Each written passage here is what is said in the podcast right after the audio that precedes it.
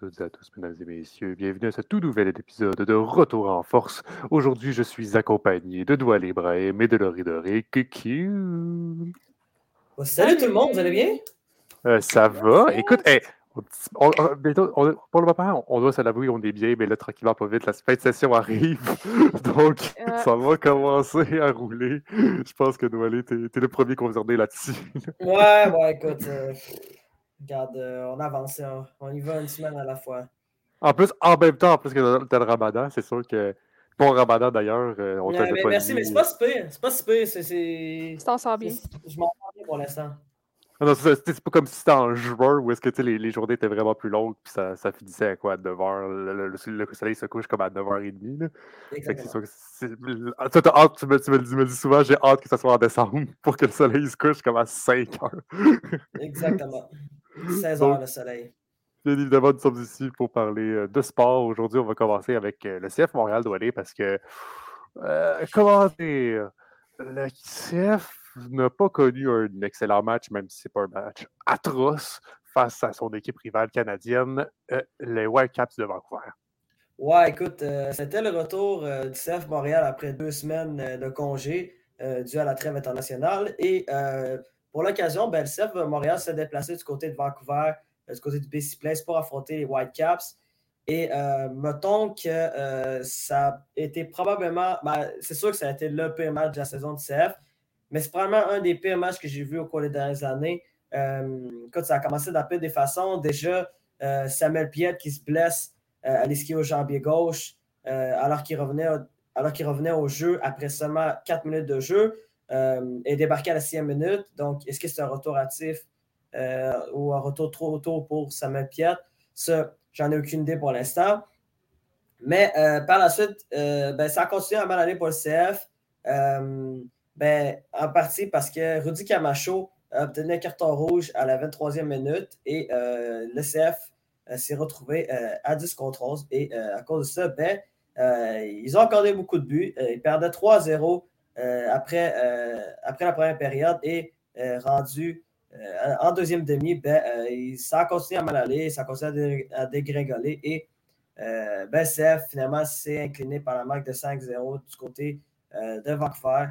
Match à oublier, aucune créativité offensive du côté de CF Montréal. Bon, vous allez me dire que c'est beaucoup plus difficile de créer quelque chose offensivement quand on joue à 10 contre 11, c'est vrai, mais néanmoins, ça, reste que euh, c'est un match à oublier pour le CF Montréal et euh, un complément passe à côté de son match. Puis ça n'aide pas quand euh, ton capitaine se blesse et, un morceau important de ta défense obtient un carton rouge après, après moins de 25 minutes de jeu. Donc, écoute, match extrêmement, extrêmement difficile et éprouvant pour, le CF Montréal qui va se retrouver sans Camacho pour le prochain match. Peut-être va se retrouver sans, sans Samuel Piet pour la prochaine rencontre du côté de, du côté de la Nouvelle-Angleterre. Mais euh, euh, bon, au moins, au moins le seul point, le mini point positif de la rencontre, ça a été euh, un record obtenu par Mathieu Chouanière, qui a égalé le, record d'Anthony Jackson Hamel pour plus de matchs joués à MLS par un joueur formé à l'Académie du CF Montréal. Donc, félicitations à Maxime Chouanière qui est rendu à 79, devrait battre le record de Jackson Hamel la semaine prochaine du côté de la Nouvelle-Angleterre, mais euh, c'est le seul point positif qu'il y avait à avoir dans la rencontre, qui était un match euh, horrible. On va, va, je ne vais pas mâcher mes mots, c'était un match, euh, un match horrible à voir hier. C'était juste le CF Montréal qui était encore une fois ailleurs, puis qui continue à avoir de la difficulté en ce début de saison, surtout à l'extérieur. Bon, qu'est-ce qui est malheureux pour eux, c'est qu'ils ont joué euh, quatre de leurs cinq premiers matchs à l'extérieur et euh, ont pas marqué, non seulement pas marqué de but, mais ont accordé beaucoup de buts euh, à l'extérieur.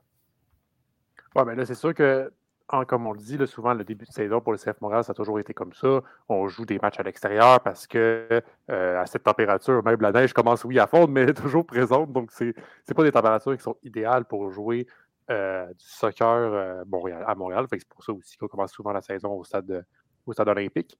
Mais mhm. Doualé, là, je regarde les statistiques, là, 29 euh, tirs 3, contre 3 pour le CF, 9 euh, tirs cadrés à 0.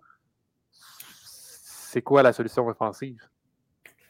Écoute, euh, pour l'instant, j'en ai aucune idée, mais c'est sûr qu'il y a des renforts euh, à l'attaque, ça aiderait. ça, c'est sans, sans équivoque.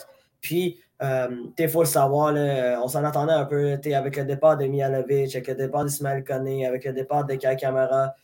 c'est quand même des morceaux importants de ton attaque qui ne sont pas là et qui n'ont pas été capable de remplacer. Donc, c'est, la, meilleure option, clairement, c'est, euh, le renfort euh, du côté de l'attaque, mais euh, d'habitude, le renfort, ce n'est pas à statut de l'année parce qu'en ce moment, ben, la saison des transferts est fermée jusqu'à, l'été prochain.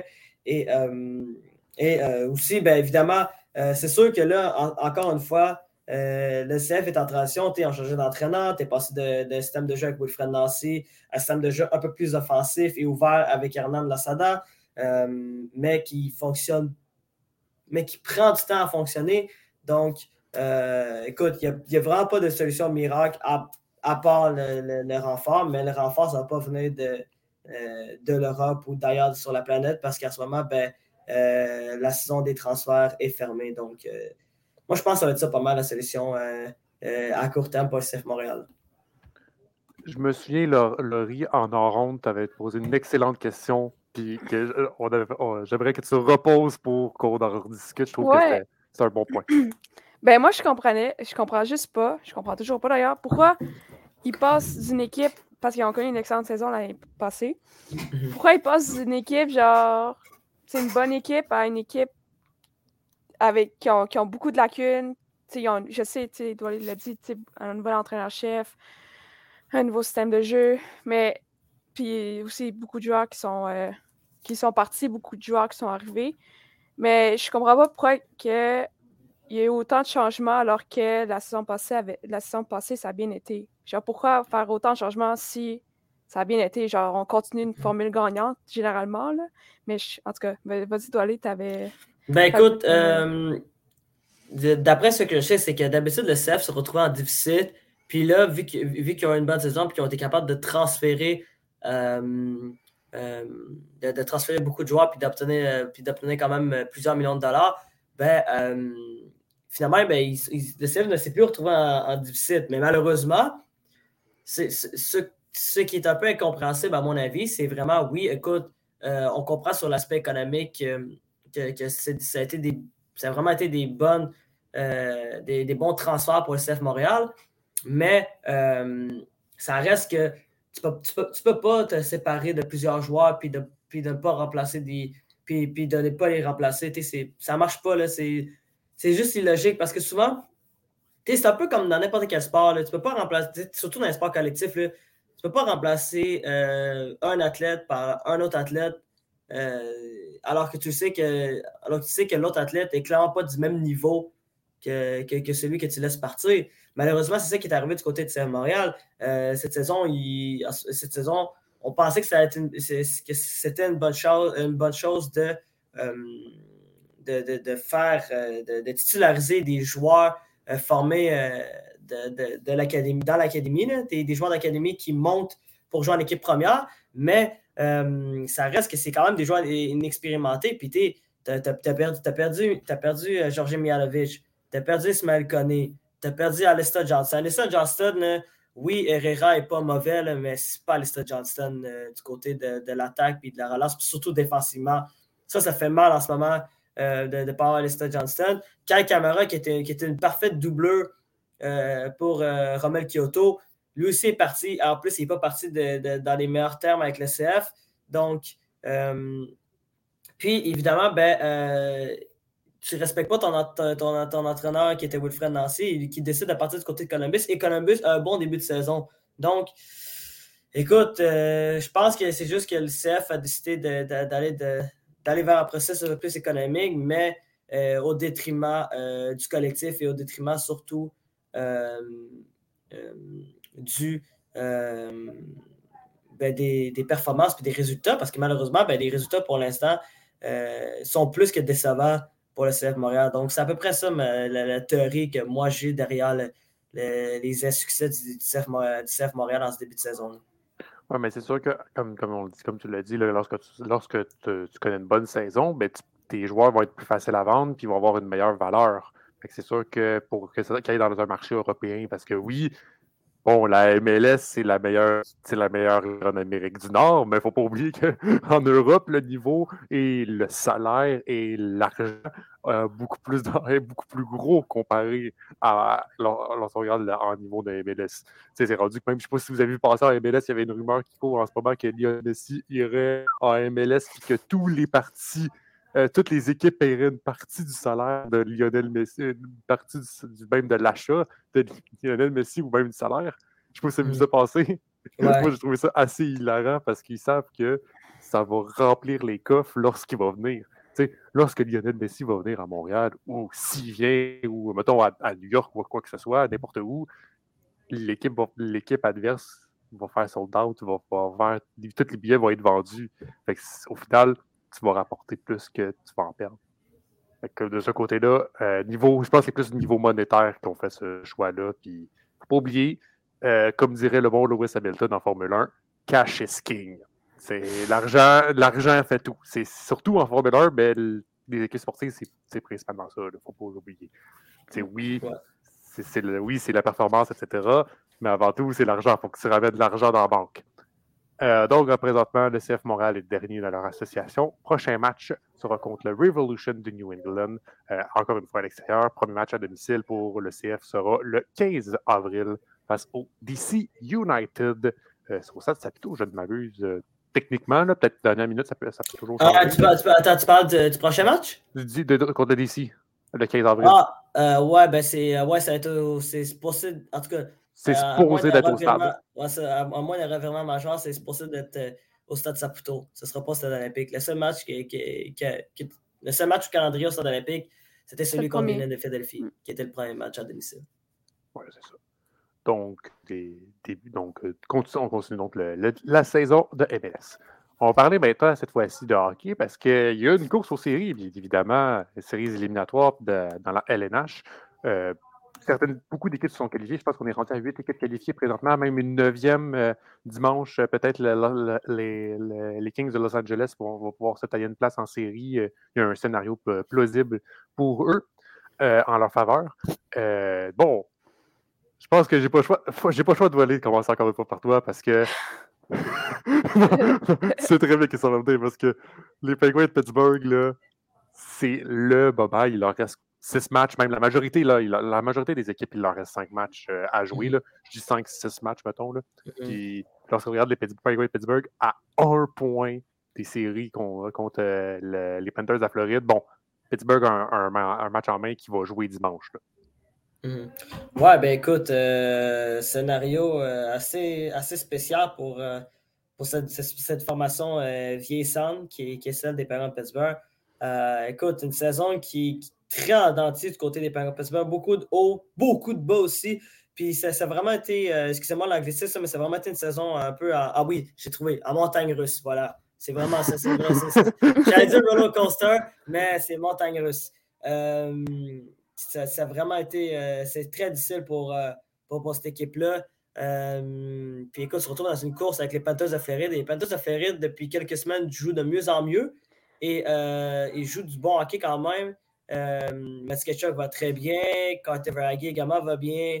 Euh, c'est une formation qui, j'ai l'impression, euh, arrive au bon moment. Puis, euh, plus ça avance, plus j'ai l'impression que les Penguins ont fini par rater les séries éliminatoires. Malgré que, malgré que pour l'instant, dans, dans, dans six derniers matchs, ils, vont affronter cinq équipes qui, qui, ne font pas les séries éliminatoires pour l'instant. Sauf la seule équipe qui, qui est, faisant partie du portrait de séries éliminatoires qui vont affronter euh, dans, ces six rencontres-là, c'est de New Jersey à l'extérieur. Ça, c'est un match très difficile pour eux.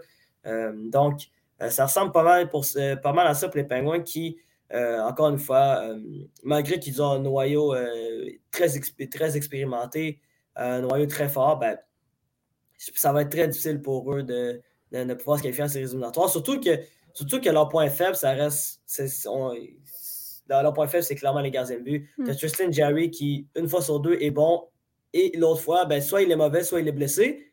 Ou euh, tu as Casey de Smith qui, clairement, pour moi, n'est clairement pas un gardien numéro 2 adéquat pour la de hockey. Je m'excuse, j'adore. J'adore Casey de Smith. Je ne veux pas. je veux pas l'insulter ou rien de, rien de cela. Je ne veux pas, pas l'affecter, mais c'est juste que c'est malheureusement, il, des fois, ça arrive. Il n'y a pas le niveau pour être gardien numéro 2 dans de hockey. Puis, Brown Extar, malheureusement, euh, comme, comme je l'ai déploré à plusieurs reprises au cours des dernières semaines, euh, n'a tout simplement pas fait le travail. Puis d'après moi, moi, il n'y a, plus, a plus de travail à la fin de la saison. Donc, euh, ça ressemblait pas mal à ça. Puis écoute, du côté d'Islanders de New York, c'est pas compliqué. La seule raison pourquoi en ce moment ils font un série éliminatoire, c'est Elias Sorokin. C'est la seule raison pourquoi. C'est Mathieu Barzal est blessé depuis un bon moment, puis Elias Sorokin transporte cette équipe-là à lui tout seul. Bon, les Islanders sont pas si mauvais que ça. C'est quand même une équipe qui, a quand même des, morceaux intéressants. Tu as, un Barvet qui, qui, ont été cherchés à la date, ben, peu de temps avant la date limite des transactions. Ils ont été ils ont, ils ont des, ils ont des Andersley, tu as des Brock Nelson. Tu as quand même une défense qui est adéquate. Mais quand tu as un gardien élite comme Sorokin, ben, c'est encore plus facile de, se qualifier euh, en séries éliminatoires. Mais c'est que c'est des choses qui n'est pas encore fait non plus pour la Landers de New York. Ce n'est pas, encore, pas encore officiel. Euh, il leur reste quand même quelques matchs à jouer. Euh, puis regarde, pas mal, pas mal, ça, ressemble pas mal à ça, ce que je pensais. ce que je pense de la situation.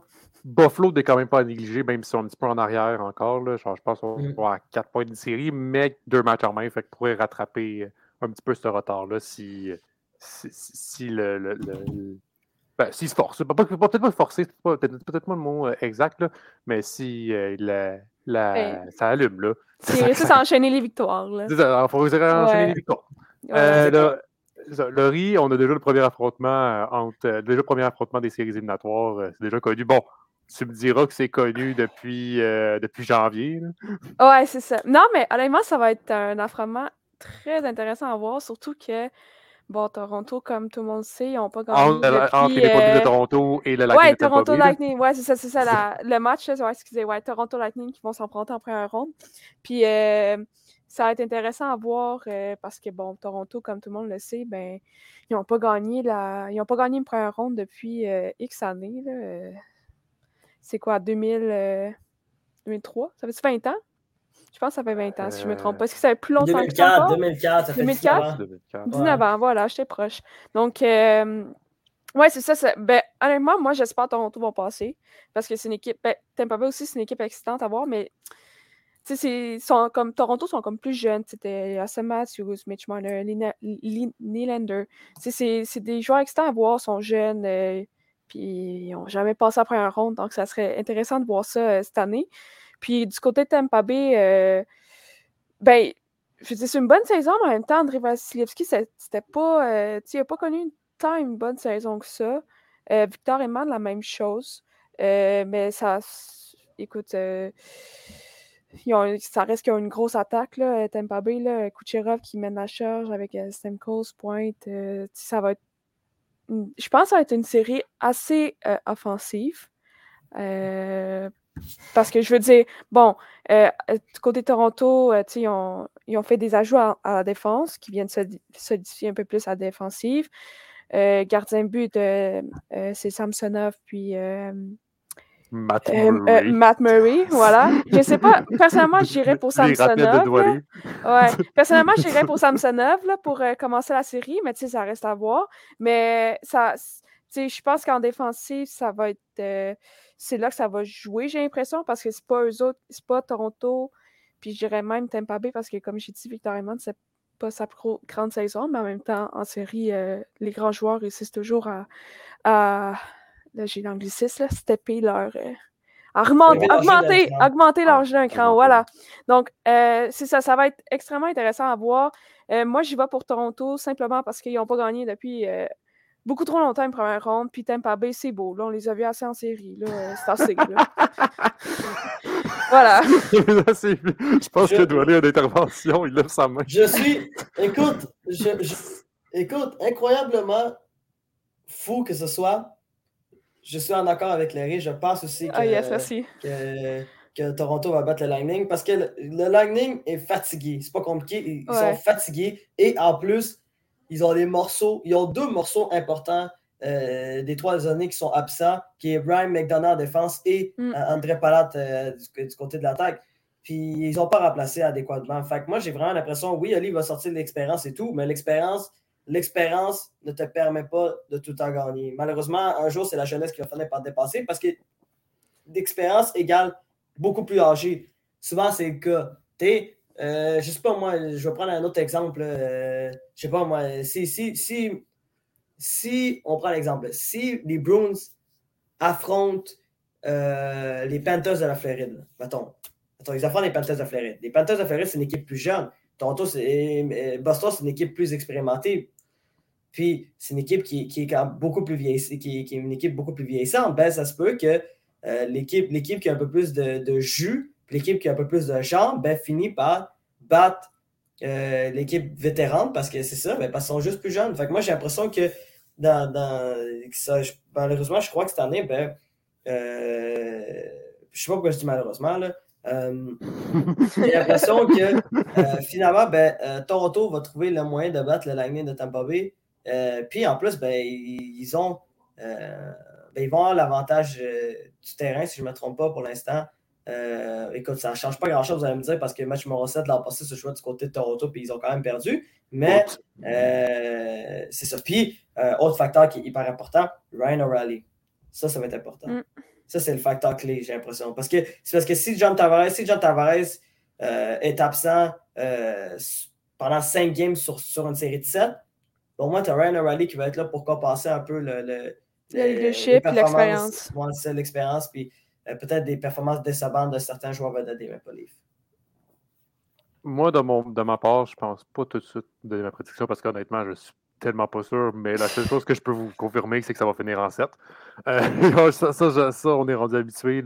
Euh, ben, déjà de base, ça, ça s'annonce être une série vraiment excitante de ce côté-là. Euh, même la majorité des premières rondes, je pense, surtout dans l'Est, ça va s'annoncer excitant. Je sais même pas quoi dire.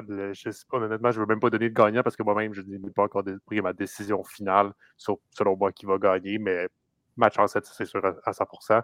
Bon, c'est sûr que euh, Joe Biden, euh, président des États-Unis, a donné profité pour narguer un petit peu les Maple Leafs de Toto. mais, mais ben, pourquoi pas?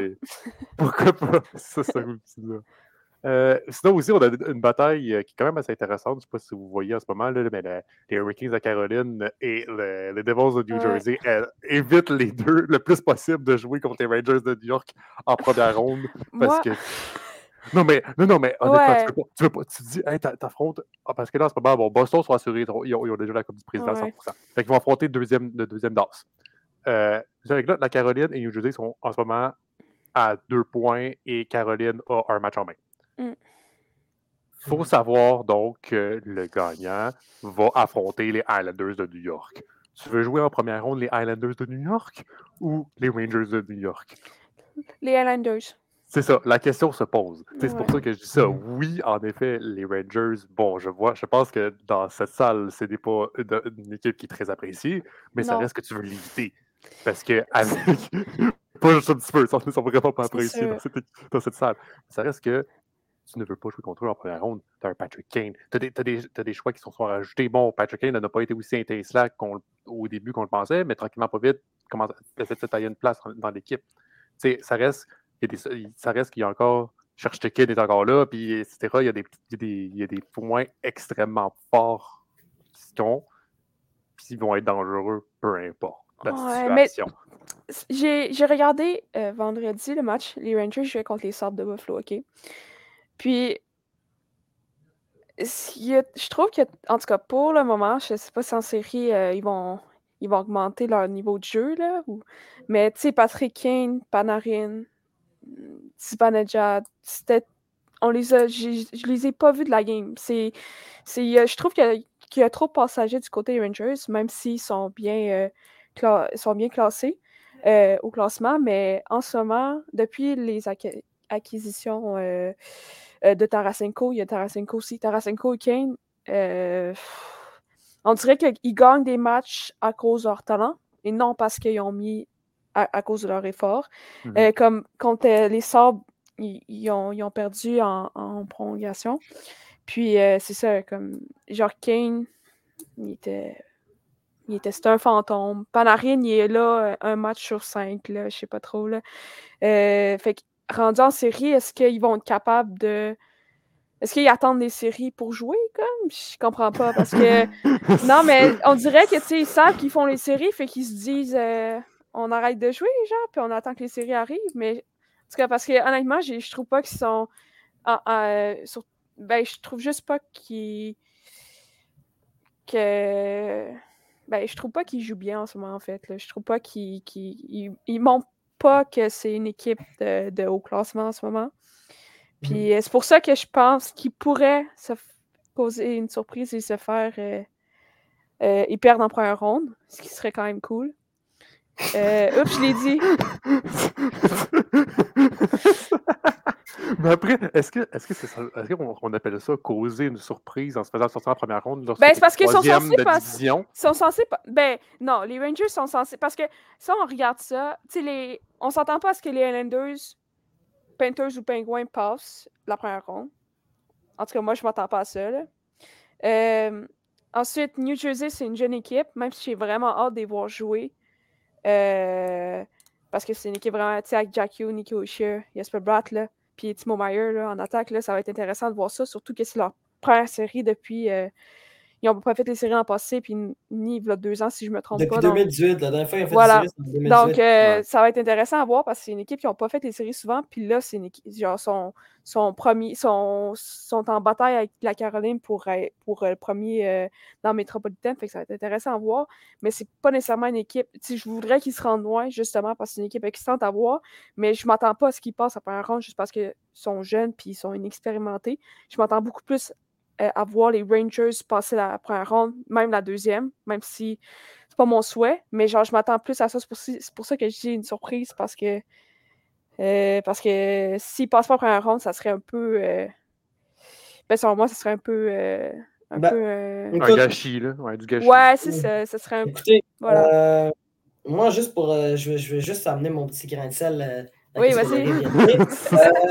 moi, j'ai l'impression, je pense que c'est ça je pense que si les, je pense que si les Rangers de New York affrontent les Devils de New Jersey, ils vont perdre la première ronde. Ils vont perdre la première ronde. Mais s'ils affrontent la Caroline, ils vont battre la Caroline. Parce que la Caroline, l'an passé, ils ont eu beaucoup de difficultés quand les Rangers de New York. Puis la Caroline a des blessés importants dans leur équipe. T'as un Svechnikov qui n'est pas là. T'as Pacioretty qui n'est pas là. Fait que déjà là, t'as gros, deux gros Pacioretty, joueur important.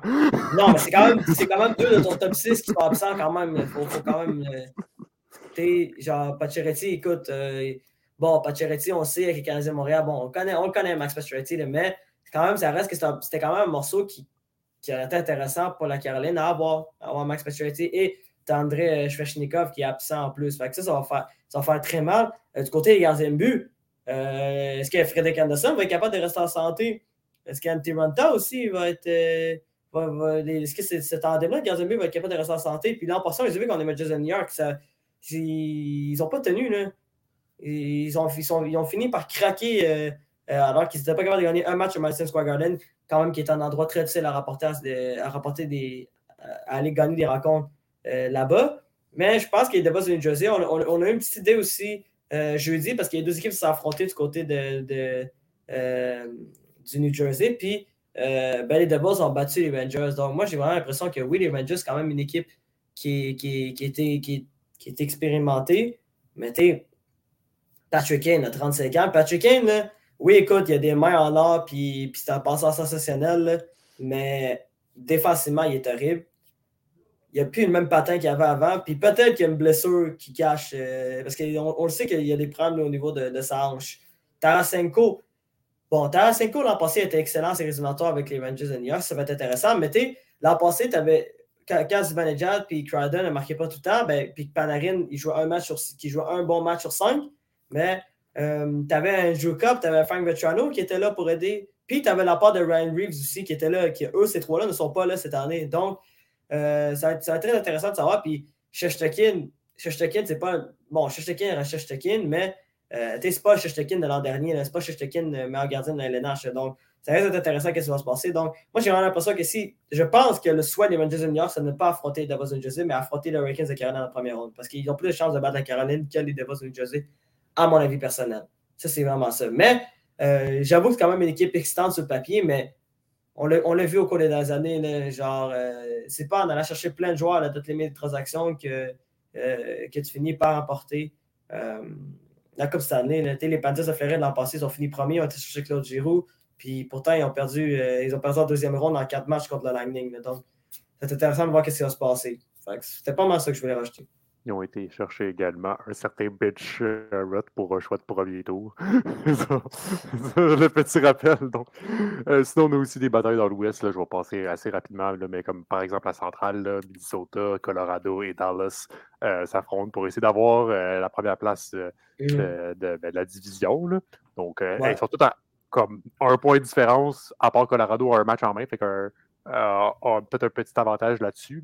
Euh, sinon, on a Las Vegas, euh, donc, qui sont taillés de place en euh, séries éliminatoires et les Oilers Edmonton également.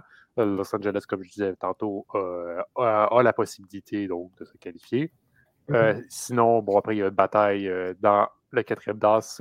Seattle, c'est pas mal sont, sont, en place sécurisée pour pas, mal faire les séries éliminatoires. Il ne faut juste pas tout perdre leur match. Euh, sinon, on a Winnipeg, Calgary et Nashville euh, qui, essaient de se battre pour une petite dernière place en série. Donc, euh, on va continuer encore d'en parler la semaine prochaine. Et on se met d'après pour commencer les séries et faire nos vraies prédictions officielles sur papier parce que ça peut changer. On dit que ouais, Laurie, on dit que Toronto allait, allait gagner. Mais mettons qu'un Austin Matthews se blesse à la minute, est-ce que ça va être la même chose? On ne sait pas. Ouais. là, j'ai donné une situation euh, extrême, là, bien évidemment. je pense pas que ça, je pense pas que ça va aller à ce point-là, bien évidemment. Mais on ne sait mm-hmm. jamais. Euh, parlons maintenant rapidement de tennis parce que nous, nous avons le tournoi de euh, Miami, donc qui se déroulait se déroulait au cours ben, le jeudi pas qui vient de passer l'autre d'avant, puis jusqu'à euh, aujourd'hui. Euh, en ce moment, donc, chez, on va, parler, des messieurs parce qu'on avait un certain Félix Auger Aliassim, euh, tournoi qui a été un petit peu plus complexe pour lui. a perdu au troisième tour face à Francisco, Francisco Cerredulo, malheureusement pour lui, donc devra se contenter de quelques petits points de ce côté-là. Ça n'a pas été son meilleur match. Euh, bon, quand même fait, quand même connu un mieux tournoi à, Indian Wells, mais bon, si vous voulez, mesdames et messieurs, c'est pas, pas, pas, tout à ton tournoi euh, de ce côté-là. Sinon, euh, on avait également, bon, on va parler des, des, hauts joueurs de haut niveau. On va parler de Carlos Alcaraz, qui est juste incroyable. c'est honnêtement, sincèrement, affronter Taylor Fritz encore de finale, l'a emporté par la marque de 6-4-6-2. Donc, euh, deux, donc affronter un top 10 mondial. donc, euh, Carlos Alcaraz étant maintenant premier mondial. Affronter Taylor Fritz, qui était deuxième tête de série, donc dixième mondial, parce que Rafael Nadal n'est pas présent à ce tournoi-ci. Euh, donc, emporté par la marque de 6-4-6-2, c'est incroyable. Bon, là, a été défait par Yannick Senner en demi-finale. ça reste que Carlos Alcaraz, cette tournée américaine, donc de Indian Wells en Californie et de Miami, reste incroyable pour lui. Il a remporté les Wells, il a fait demi-finale à Miami. Ça reste vraiment bon comme performance et il peut être fier de celle-ci parce qu'en plus de ça, après ces tournois-là, c'est la saison de terre battue. Et qui dit saison de terre battue, que Carlos Alcaraz va être très intéressant à voir de ce côté-là parce que les Espagnols sont toujours bons en terre battue. Hein. On, rappelle un certain Rafael Nadal qui a 14, 14 Roland Garros en main. Euh, ça reste vraiment impressionnant de ce côté-là. Bon, euh, est-ce qu'on peut le désigner comme étant le prince d'atteint battu? C'est débattable, bien évidemment. Euh, bon, c'est sûr que c'est débattable parce que maintenant, il y a un Dominic Team qui n'est plus du tout dans le portrait parce qu'il a été énormément blessé. donc, de ce côté-là, c'est sûr que ça va être plus difficile pour, lui, mais ça reste Carlos Alcaraz, ça va être vraiment intéressant à voir. donc, tout ce qui est Monaco, Rome, euh, puis même jusqu'à les, tournois qui vont aller jusqu'à Roland Garros avec, en, temps battu, ça va être vraiment intéressant de le voir. Euh, qu'est-ce qu'il va le faire? Euh, sinon, on avait une finale donc, qui, n'a pas encore eu lieu, il me semble. Je vais aller vérifier, mais dans mes souvenirs, ça n'a pas eu encore lieu. Ah, elle, est en cours présentement, donc Daniel Medvedev affronte Yannick Sinner, donc l'italien. présentement, c'est 6-5 pour Daniel Medvedev. donc, ça va être un match vraiment serré de ce côté-là honnêtement, n'importe qui peut le gagner, le tournoi, là, puis les deux le, mériteraient. sincèrement, ils ont tous les deux connu un bon tournoi. c'est sûr que Daniel Medvedev a un petit avantage parce qu'il a eu un tableau plutôt facile, surtout lorsqu'il a affronté sa première tête de série en demi-finale étant Rachanov. donc, c'est sûr que bon, le tableau te, donne, une faveur et te donne un avantage là-dessus. donc, c'est pas mal ça pour les messieurs. Sinon, pour les dames, on va parler, bon, d'une blessure vraiment affreuse qui s'est produite. Ça, ça me donne un mal de cœur énorme. Bianca Andreescu affrontait, jouait son match de troisième tour, si je ne m'abuse. et malheureusement pour elle, pendant ce match, qui a été décalé d'ailleurs à cause de, de, la pluie, malheureusement pour elle, donc pendant son match, a mal positionné son pied euh, blessure au pied, il faut même sortir la chaise roulante pour euh, la faire sortir du terrain sans qu'elle qu'elle ait des douleurs. Donc, elle euh, affrontait. donc, quatrième tour, excusez-moi. affrontait Alexandra Drosova. Alex, Alex Drova, excusez-moi. donc, malheureusement pour elle, elle a dû se retirer. c'est vraiment horrible à le voir, puis même on l'a vu, donc l'officialisation de, de, de, Bianca Andreescu, c'est double déchirure à la cheville gauche. Euh, dites-vous double déchirure à, la cheville gauche, on la revoit pas avant 4-5 mois minimum. Et ça, c'est le gros minimum. C'est vraiment dommage pour elle parce que à chaque année, à, chaque moment, Bianca, on la voit monter, on la voit monter, on la voit parce qu'elle a connu un excellent tournoi de Miami. Elle a battu Sakari, étant une top 10 mondiale pendant ce tournoi-là. À chaque fois qu'on la voit monter, puis on la voit que tellement pas vite, elle reprend son niveau qu'elle avait eu à Montréal, à, ben, Toronto plutôt, à New York, lorsqu'elle a remporté le US Open. À chaque fois, elle y arrive, à chaque fois, elle y parvient. Blessure. C'est vraiment horrible pour elle que ce soit. C'est pas sa première blessure de, ce côté. C'est vraiment dommage pour elle. Puis après, qu'est-ce que vous voulez? on ne peut pas enlever les blessures, malheureusement, dans, la vie de tous les jours. Euh, si on le pouvait, je pense que tout le monde essaierait de trouver la recette magique pour le faire. Mais malheureusement, euh, blessure à la cheville gauche, ne revient pas un bon moment. C'est sûr à 100%. Euh, donc, triste pour elle. Sinon, on a Petra Kvitova qui a remporté le tournoi de Miami. Euh, donc maintenant, pas mal la saison. La saison des États-Unis est, terminée. Novak Djokovic va être heureux parce qu'il va pouvoir retourner faire des tournois. Mais tirez-vous. Et maintenant, nous allons surtout jouer en terre battue. Euh, Laurie, tu voulais nous parler du Frozen Four au hockey, on, à le préciser, et non au basketball, parce que et moi, on, s'était un petit peu mélangés la dernière fois en NCAA c'est ça. C'est, fait que Frozen Four, c'est, c'est, c'est un tournoi euh, dans la NCAA, là, dans le niveau universitaire. Puis euh, là, en ce moment, en fait, il reste euh, trois matchs en tout pour connaître le gagnant, le gagnant de ce championnat-là. donc, les quatre équipes finalistes sont à l'Université du Minnesota, l'Université de Boston, qui d'ailleurs vont s'affronter euh, le, le, 6, euh, le 6 avril euh, à 5 heures du soir. Et puis, les deux autres équipes, c'est Quinnipiac et l'Université de Michigan. qui vont s'affronter plus tard en soirée à 8h30 le 6 avril.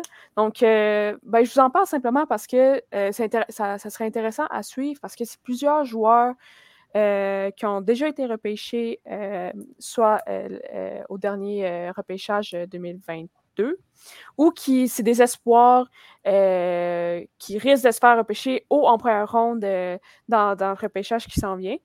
Euh, donc, il y a des joueurs avec, comme à l'Université de Boston, pour les partisans du Canadien, il y a, Len Hudson qui, ben, qui va être présent, qui va dans l'alignement, lui qui a connu une excellente saison 48 euh, points en 38 games. Euh, pour, un, pour, un joueur de première année, c'est historique. Qu'est-ce qu'il a réussi à faire?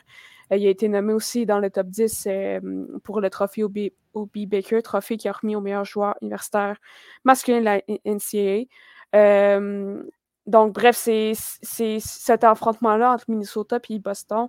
Euh, ça va être assez euh, intéressant à suivre parce qu'il y a aussi du côté Minnesota un des meilleurs trios euh, universitaires de la saison, même qu'il y en a qui disent que c'est de tous les temps, là, alors qu'ils ont tellement connu une bonne saison offensive. Il y a Logan Cooley qui a été choix troisième, le troisième choix au total au dernier repêchage du côté de l'Arizona. Il y a, il y Matthew aussi, euh, du côté de Toronto, euh, qui a connu une excellente saison, qui a, formé ce trio-là avec Logan Culé. Puis il y a Jimmy, euh, oh, Jimmy Snoogaroo, je sais pas trop, j'ai pas dit du tout bien son nom, mais c'est ça, c'est Jimmy, là, qui a été repêché par Saint-Louis. désolé, son nom, c'est un peu difficile, mais ouais, qui a été repêché par Saint-Louis. Ces trois-là, ils ont connu une saison historique du côté de, Minnesota. Euh, sérieusement, c'est une des meilleures lignes offensives du, pays. Donc, ça va, être, ça une grosse charge de travail du, côté de la défense euh, de l'Université de Boston. Euh, d'ailleurs, que Minnesota, ils ont fini premier, premier au classement durant la saison. Donc, ça va être un, match intéressant à suivre, avec beaucoup d'espoir pour le prochain repêchage, puis beaucoup d'espoir qui ont déjà été repêchés, qui s'en viennent dans la Ligue nationale dans les prochaines années. sinon, du côté de Puis de Michigan, euh, c'est la meilleure défense, c'est littéralement la meilleure défensive de la Ligue contre la meilleure offensive de, euh, de la Ligue. Donc, euh, un autre match qui, qui, va être, qui, qui, va être intéressant à voir. Est-ce que c'est que c'est la défensive qui va l'emporter sur l'offensive ou c'est l'offensive qui va l'emporter sur la défensive? Donc, ça va être à voir. Il y a des, des joueurs qu'on n'a pas vraiment entendu parler, mais qui, qui, ont connu des excellentes saisons, puis qui pourraient éventuellement euh, connaître des, euh, une bonne carrière dans la Ligue nationale. le, le, gardien du côté Quinnipiac, euh, il a été finaliste du côté pour finaliste du top 10 dans, pour le Obi Baker. lui qui en 32 matchs sur 39, il a gagné 32 matchs sur 39, 10 blanchissages. Euh, leur moyenne de, de but, c'est 1,5 buts par match. Euh, ils accordent très peu de tirs aussi, 21,7 tirs par match. donc, euh, ça va être. ça reste. Bon, Michigan, ça va être peut-être un, beau, un beau défi pour eux, malgré que c'est une excellente offensive, puis ils l'ont prouvé durant la saison. Là. eux qui sont menés par, par Adam Fantilli, un des, un des probablement lui qui sera repêché tout de suite après Columbia ou pas, pas loin après. D'après moi, il va deuxième, dans, le top 3. Là. Mais ouais, je dirais deuxième. D'après moi, il va être repêché après Columbia Mais bref, Adam Fetili qui va être un joueur à surveiller du côté de la défense euh, de Quinnipiac. Euh, lui qui a récolté 64 points. Euh, puis qui, a, lui aussi été nommé pour la finaliste du Ubi Baker. puis sinon, le défenseur, l'autre frère, comme on dit, Luke Hughes, euh, qui, joue pour Michigan. Euh, moi, je l'ai trouvé vraiment euh, excitant à voir jouer du côté des États-Unis lors du championnat du monde junior. Donc, ça c'est un joueur très électrique, un peu comme, comme Jack, dans le fond, même si Jack, c'est un attaquant. Mais un peu dans le mode de Quinn, mais j'ai l'impression qu'il est encore plus spectaculaire, le Hughes. Donc, ça va être extrêmement intéressant à suivre. Euh, ce, match-là. Euh, puis, euh, puis c'est ça, c'est d'ailleurs le top 3 Obi Baker, top 3 qui a, été nommé cette semaine d'ailleurs. donc, Logan Cooley, Matthew Nice et Adam Fentelli qui ont, qui ont réussi à se faufiler dans le top 3. Donc, le, gagnant va être nommé le 7 avril. Donc, entre le match, entre les matchs de demi-finale, 6, puis le match final le, 8 avril. Euh, donc, c'est ça, ça va être intéressant à suivre. Puis juste avant de finir ce petit segment-là de, de, de, du, Frozen Four, je voulais juste parler du Obi Baker un peu plus, là, parce qu'il y a vraiment mhm. des joueurs intéressants, genre qui ont été nommés là, qui vont être intéressants à suivre éventuellement en Ligue nationale ou dans les équipes professionnelles. Parce qu'il y a deux joueurs du Canadien qui ont été nommés euh, dans ce top 10-là. Il y a Sean Farrell, d'ailleurs, qui a joué son premier match en Ligue nationale avec les Canadiens cette semaine. Qui a d'ailleurs marqué... Ouais, qui a d'ailleurs marqué son premier but euh, euh, le match suivant. Puis Helen Hudson, euh, comme j'ai dit aussi, qui a, été qui a connu une excellente saison. Donc, c'est deux joueurs qui vont être intéressants à suivre au cours des prochaines années du côté des partisans du Canadien. simplement, ben, surtout Len je dirais, parce qu'il a vraiment été impressionnant à sa première année. Là, je veux dire, c'est rare des défenseurs, surtout des défenseurs de 18 ans qui réussissent autant à, à, dominer comme ça contre des gars de 19, 20, je dirais même 21, si je me, 21 ans, si je ne me trompe pas. Donc, c'est, c'est, assez fou qu'est-ce qu'il a réussi à faire. sinon, juste un dernier joueur que je voulais juste parler un petit peu, c'est euh, euh, Devin Levy, là, euh, gardien montréalais qui, a connu une excellente saison du côté avec son université, puis qui a joué son premier match justement contre les Rangers vendredi.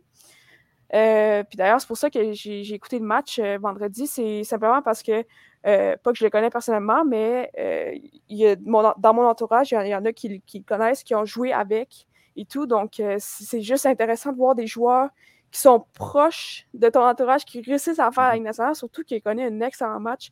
Puis il me faisait beaucoup penser, puis c'est un jeune gardien, je veux dire, c'est rare des gardiens. Souvent, il, bon, il y, a, des exceptions comme à, la Carey Price, mais souvent, genre, les, les, les gardiens, ils, atteignent leur apogée plus vers euh, les 25, 26, 27 ans, sais, comme... Mais Divin Lambert, il a seulement 21 ans, puis euh, son premier, euh, premier match en Ligue nationale, il a était très bon contre les Tarasenko, les Kane, les Crider, les, euh, les Panarin, il, a il a vraiment été excellent. Puis, puis c'est ça, il a réussi à, avoir, à, obtenir sa première victoire euh, vendredi. Puis j'ai l'impression qu'il devrait avoir d'autres départs d'ici la fin de la saison du côté Buffalo. donc c'est ça, honnêtement, c'est un espoir à suivre au cours des prochaines années. Je pense qu'il pourrait devenir un des, j'ai pas peur de le dire, mais un des meilleurs gardiens de la ligue. Honnêtement, là, il, était vraiment bon. J'ai été impressionné là, parce que c'est ça, là, quand tu, tu, connais de loin le, joueur, c'est tu t'entends pas nécessairement. Ben, pas, ben, je sais pas comment dire ça, mais tu sais, c'est. C'était impressionnant. Je trouvais ça juste mm-hmm. euh, vraiment nice qu'il réussisse à, obtenir du succès comme ça, euh, surtout à son premier match. donc, ça va être un joueur à suivre euh, dans les prochaines années, je dirais, parce que ça sera pas tout de suite qui, va Mhm. Même si c'est Buffalo puis les gardiens sont pas. Euh, ça court pas les rues à Buffalo, les gardiens, là, mais mhm. peut-être qu'il va être deuxième la prochaine saison. Peut-être. Mais je pense qu'il serait mieux d'être premier, mais dans la Ligue américaine. Euh. Mais bref, euh, gardien à surveiller dans les prochaines années.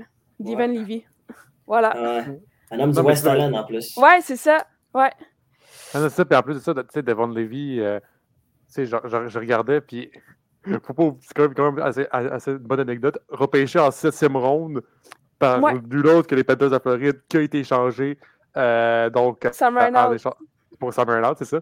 Ouais, c'est l'échange avec Sam Reynolds, ouais. C'est l'échange avec Sam Reynolds. Et bon, je pense que euh, les Panthers de Floride, Floride, encore une fois, peuvent se graisser les dents après un échange. Euh, mais ils ont, ils ont, Spencer Knight en même temps, les Panthers. Sont, donc, ouais, ça, avec Spencer Knight, ils sont déjà assez. Ouais, ben, une fois qu'il va revenir de son. Euh, parce qu'il est avec l'aide ah, des vrai, joueurs... ouais. Ouais. là, il est en ce moment, il, est en arrêt, là, mais une fois qu'il va revenir, ça reste un excellent gardien dans la ligue. Là. Donc, du côté Impetus, je pense qu'ils sont corrects. Euh, côté futur pour, pour les gardiens, c'est surtout Buffalo, là, avec Craig Anderson et Eric Comrie. C'est pas, pas le futur de, pas futur euh, pour, pour Buffalo. Anderson qui a comme quoi, 40 euh, Il y a 41, 42. 41, genre, Craig Anderson. Ouais, ça. Il va prendre sa retraite bientôt. Là. Fait que je pense vraiment que Divan Levy, c'est leur prochain, c'est leur gardien futur. Euh, puis je serais pas surprise d'avoir deuxième gardien l'année prochaine, juste à cause que Buffalo, euh, ben, ils n'ont pas de gardien, là, dans le fond. Là. Fait que. Euh, je serais pas surprise, mais en même temps, ça serait peut-être mieux pour son développement de le voir premier dans euh, la Ligue américaine, comme j'ai dit, mais ouais, ça va être intéressant à suivre c'est, l'année prochaine. Mais je pense qu'il va y avoir d'autres départs euh, euh, pour les 4, 5, 6 derniers matchs à la saison. Je ne verrai pas pourquoi d'ailleurs. Il, a très bien joué. donc, non, c'est tous des joueurs extrêmement. Ben, qui vont être excitants à voir pour le futur. Donc, ce sera à suivre le Frozen Four qui se passe à Tampa Bay cette année. C'est même à chaque année ou chaque année il change? Je pense que ça change à chaque année, si je ne me trompe pas. Mais ouais, 6 et 8 avril. Surtout 8 avril à suivre euh, la finale. toujours intéressant à suivre. Four. Parlons maintenant de Formule 1 parce qu'on avait donc le Grand Prix d'Australie qui avait eu lieu euh, cette fin de semaine pour les petits élèves tôt et donc, ça roulait à 1h du matin. je sais pas. C'est assez compliqué d'aller voir une, course de Formule 1 ou des qualifications à 1h du matin. donc, oh, je vais parler rapidement des, qualifications parce que j'en ai beaucoup plus à dire sur la course. parce que, oh là là, qui s'en dépassait des choses pendant cette, ce Grand Prix d'Australie. Donc, qualifications qui ont été rapportées par Max Verstappen. deuxième place pour Lewis Hamilton et troisième place pour George Russell. Assez surprenant, donc, que les deux Mercedes réussissent à se tailler une place. Et petit fait assez, assez comique, c'est que Red Bull ont commencé premier et vingtième parce que Sergio Perez a eu des problèmes de voiture, donc n'a pas pu, en fait, la, qualification numéro une, mais n'a pas pu faire un temps, n'a même pas pu faire un temps à lors des qualifications, donc ben, tu pars vingtième. Fait que c'est quand même assez anodin qu'un écurie part premier et vingtième d'un Grand Prix. donc, donc, vu que tu as deux pilotes. Euh, parlons maintenant de la course parce que, comme je vous l'ai dit, ils ont dépassé des choses et il y en a eu du drama. il y en a eu des petites catastrophes de ce côté-là. Bon. Commençons donc avec le départ de la course. Déjà de base, troisième virage, euh, fait sortir littéralement Charles Leclerc. Donc, Charles Leclerc est déjà hors course. Donc, déjà, une Ferrari en hors course, ça commence toujours bien un Grand Prix. On est rendu habitués, mesdames et messieurs. C'est les Ferrari, toujours présentes pour le spectacle, bien évidemment. Donc, euh, juste pour vous donner un, ordre d'idée, mesdames et messieurs, euh, il y a eu 12 voitures, donc pilotes, qui ont terminé la course. Donc, c'est les 10 premiers qui ont des points. Donc, il fallait quasiment terminer la course pour gagner des points. Euh, donc, euh, déjà de base, comme je vous le dis, c'était comme déjà de base la première, le premier euh, sortie de la sortie de route. donc, Charles Leclerc qui, fait, qui est sorti en fait, au, virage numéro 3 directement dans le premier tour. en fait, sorti donc que Lance a pris, puis sans faire exprès, a accroché a, accroché Charles Leclerc, bien évidemment. Bon, après, lorsque tu s'en vas dans le sable ou le gravier, euh, c'est pas mal compliqué de t'en ressortir. Euh, bon, voiture de, sécurité, finalement, on n'a pas vraiment eu de drapeau rouge pour cette situation, je l'ai mentionné. Ensuite, bon, Alex Albon euh, a eu une mésaventure et a littéralement foncé dans le mur. Euh, donc, foncer, dans le mur, sauf que la voiture, elle a eu un choc et ensuite, elle, se place, comme la fin, la, voiture, elle, se place tout juste un petit peu sur la route. Donc, appel, donc au départ, on appelle une voiture de sécurité. Voiture de sécurité, donc, beaucoup de pilotes ont décidé d'aller changer leurs pneus parce que tu as le droit, donc, pendant une voiture de sécurité, de changer tes pneus. Euh, ils se sont dit, ben, ça va juste rester la voiture de sécurité. Donc, c'était une stratégie que George Russell ou Carlos Sainz ont pris. On a dit, on est au 7 tour, on va aller mettre des pneus durs, puis après, on va comme ça, comme ça, ça va donner un gain de temps. Parce que lorsqu'on est en voiture de sécurité, on a une, on a une vitesse qui va, qui être ralentie. Donc, aller au puits, ça va, ça va coûter moins de temps.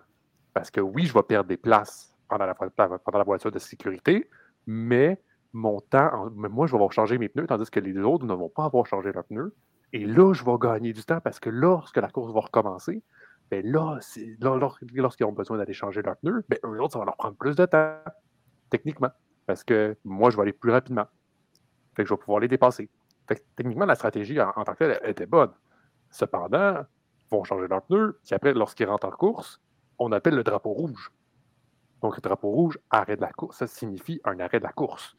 Sauf que lorsqu'on appelle un drapeau rouge, on reprend la grille, de départ qu'on avait, qu'on a présentement. Donc, et aussi en drapeau rouge, on a le droit, donc lorsque la voiture rentre dans, le, au puits, on a le droit de changer les pneus qu'on veut. Donc, malheureusement, pour George Russell et Carlos Sainz, ça, a été ça, leur a coûté beaucoup de place, cette stratégie-là. Euh, puis même là, moi, je pense qu'il aurait juste dû appeler le drapeau rouge directement. Ça n'aurait pas, fait pas fait de stratégie comme celle-ci, puis ça aurait coûté plein de place parce que la, la FIA, donc on peut dire entre guillemets les arbitres, a décidé à, la dernière minute de changer, la, de changer le drapeau, puis de, si ça soit un drapeau rouge, puis on arrête la course pour ça. C'est on le fait ou on le fait pas. Donc, malheureusement pour eux, ça a coûté beaucoup de place euh, de ce côté-là. Bon, après, George Russell a eu un problème de moteur. Sa voiture était. le bout de sa voiture était en feu. Lorsque ton bout de voiture est en feu, tu arrêtes la course immédiatement. Ça, c'est sûr à 100% euh, Donc, euh, George Russell n'a pas pu terminer la course. Carlos Sainz. Donc, et je voudrais donc mentionner euh, vers la fin de la course où est-ce que eux autres aussi, ça a été très catastrophique. on a eu d'autres, un, second drapeau rouge, donc avec un accident qui, est venu entre un certain Pierre Gasly et Esteban Ocon. Et bon, ben, en, fait, euh, en fait, il y a eu un, autre drapeau rouge et on a repris la course. Et ensuite, il y a eu un accident entre euh, Pierre Gasly et Seb Ocon qui a fait finir la course euh, en temps. ben, en temps. sincèrement, c'est une, course c'est une fin de course que tu ne veux pas, qui a fait finir une course un petit peu en drapeau, en, voiture de sécurité, entre guillemets, donc en en, comment, comment dire ça, en fin de course euh, protocolaire, si je peux dire ça comme ça. Donc, euh, vous vous dépassez pas, vous faites juste traverser la ligne d'arrivée.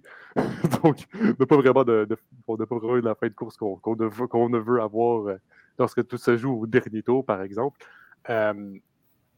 donc, juste pour vous dire, Carlos Sainz, avant donc l'incident entre les deux Alpines, donc, Esteban Ocon et Esteban Ocon et Pierre Gasly, eh bien, euh, Carlos Sainz a fait sortir Fernando Alonso de, sa voiture. a fait sortir, donc, euh, le, fait littéralement foncer dans le bras.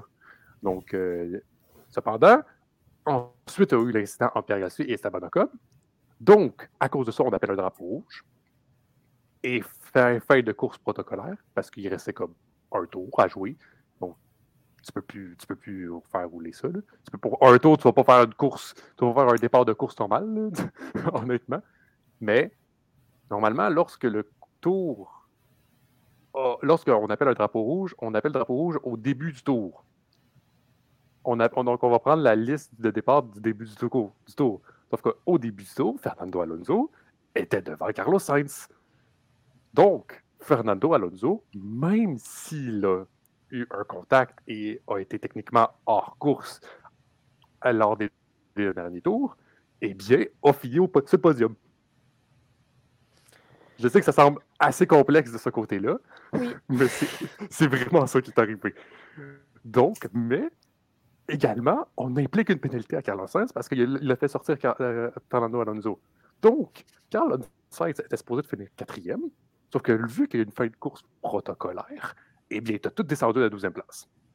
Donc, zéro point. Littéralement. Zéro. Mais pourquoi il y a une fin de course? Le protocolaire comme Protocolaire parce qu'en gros, à, cause de l'incident entre Pierre et Esteban Ocon. À cause qu'il y a eu un incident à la fin de la, course. À la fin de la course, puis littéralement, genre, les deux étaient sur la route. Là. Genre, les deux se sont foncés dedans, euh, un pour l'autre, puis c'est vraiment sur la route. C'est beaucoup trop dangereux pour rouler comme de façon sécuritaire. Ça, fois, parce que généralement, la piste, comme là où est-ce que là où est-ce qu'il il y a eu l'accident, généralement, tu roules à fond dans cette route, littéralement à cet endroit-là. Donc, euh, c'est sûr que c'est plus complexe euh, de ce côté-là. Donc, on a un classement. Bon, victoire Max Verstappen, on doit. Euh, Lewis Hamilton a réussi à être premier, on tient de mentionner, a réussi à être premier. Bon, après, euh, Max Verstappen, avec sa Red Bull, a littéralement appuyé sur l'accélérateur et euh, a mis une petite musique, euh, une petite musique d'ambiance et a dépassé Lewis Hamilton comme si de rien n'était. donc, Lewis Hamilton a réussi à quand même s'emparer de la deuxième place, ce qui n'est pas rien pour une Mercedes, que Toto Wolff, donc le directeur général, si on peut appeler un petit peu comme ça, donc le CEO en anglais, a dit que la Mercedes A allait être difficile allait avoir connaître une saison assez difficile de, ce côté-là, ben, il a fini ce podium. Ce n'est pas rien. Donc, premier euh, donc un, podium pour Mercedes. Et troisième place, Fernando Alonso. Mais, et quatrième place, Lance Stroll. Donc, les Aston Martin sont les grands gagnants de, ce Grand Prix-là, parce qu'on regarde là, 15 points pour Fernando Alonso, et 12 points pour Lance Stroll. C'est 27 points dans le championnat des constructeurs. C'est c'est vraiment un très bon gain donc, pour Aston Martin. Sinon, on a les Red Bull euh, qui ont. Euh, sinon, on a Sergio Perez avec sa seconde, mais Bull parti 20e. Alors, je suis mentionné, a fini 5e. Euh, et, grande surprise, honnêtement, on peut ça, on, on, peut, cherche à souligner, là, les McLaren cette, fin de semaine ont été excellents. Les deux ont réussi à finir la course, les deux dans les points. Lando Norris a terminé sixième et Oscar Piastri, ses premiers points en Formule 1, a fini huitième. Donc, 8 et 4 chacun, ça fait 12 points pour euh, McLaren. C'est quand même drôle à dire, bon, après, euh, c'est quand, même drôle à dire. Bon, après, on est au troisième Grand Prix, mais lorsqu'on regarde le classement, le, classement surtout chez les constructeurs, eh bien, c'est eh bien, c'est McLaren qui, est cinquième. Donc, oui, ils ont connu un début de saison qui est atroce, mais McLaren est cinquième. Donc, on réussit un petit peu à rattraper ce, mauvais début de saison-là. Euh, Red Bull est bien en premier, Aston Martin est deuxième, Mercedes est troisième et Ferrari, Grand Prix avec zéro point de ce, côté-là, euh, se retrouve à la quatrième place, euh, devra essayer de rattraper les Mercedes au prochain Grand Prix qui aura lieu en Azerbaïdjan. Euh, le, prochain Grand Prix, donc, c'est la dernière fin de semaine d'avril. Euh, pourquoi trois fins de semaine de congé, euh, me direz-vous? C'est à cause qu'il était supposé d'avoir le Grand Prix de Chine, mais qui est malheureusement annulé de ce côté-là, donc n'a pas pu avoir, n'aura pas lieu, et on l'a juste pas remplacé. Donc, ça fait comme trois semaines de pause de ce côté-là. Ça fait trois semaines de pause. Sinon, on a Marie Verstappen qui est premier avec ses deux victoires et trois podiums en trois courses. Euh, et je t'ai juste mentionné l'autre course, a fini deuxième. Euh, Sergio Perez est deuxième. Fernando Alonso est troisième. Et notre cher Canadien Lance Stroll se retrouve à la quatrième place, même cinquième en égalité avec Carlos Sainz. Juste pour vous dire, Lance Stroll a plus de points que George Russell. Je t'ai juste mentionné ça. Et Lance Stroll a plus de points que Charles Leclerc. c'est assez incroyable comme saison et début saison assez fou de ce côté-là. Bon, euh, on va terminer l'épisode sur ce point-là. Et aller, je pense que tu veux rapidement, Ligue des champions, euh, très, très. Ah, ben écoute, euh, rapidement, ben, c'est, le début des quarts de finale de Ligue des champions. il y a quand même quatre affrontements très intéressants, dont deux, dont deux grands affrontements qui vont arriver. le premier, c'est entre Manchester City et le Bayern de Munich. Le Bayern de Munich, maintenant, avec Thomas Tourel comme entraîneur-chef, lui qui est arrivé euh, il y a moins d'une semaine. Euh, déjà, déjà, il y a un gros effet du côté de, de Munich, notamment avec une grosse victoire encore de Borussia Dortmund samedi par la marque de 4 à 2. Déjà là, c'est pas pire. Et il va affronter Manchester City qui est quand même une grosse équipe avec Erling Haaland qui, qui, a une saison extraordinaire. Puis Manchester City, on, connaît le rôle compresseur de City. Donc, ça va, être un, ben, ça va être un affrontement qui va être hyper intéressant à voir euh, entre ces deux équipes-là. Deuxième, le deuxième affrontement aussi qui est à surveiller, c'est une reprise de l'accord de finale de l'an passé entre, euh, entre les Real Madrid et Chelsea. Bon, Chelsea, Chelsea euh, a une saison beaucoup plus compliquée en, première ligue, mais quand même, il reste que c'est une équipe qui, en Ligue des Champions, je ne sais pas comment, je sais pas comment ça se fait, mais à chaque fois qu'ils ont des difficultés en première ligue, ils trouvent toujours un moyen d'être bon en Ligue des Champions. Donc, ça va être intéressant de voir ce qui va se passer du côté de Chelsea qui affronte euh, l'équipe championne en titre, qui est le Real Madrid, qui est quand même l'équipe euh, euh, la plus prestigieuse de cette compétition-là.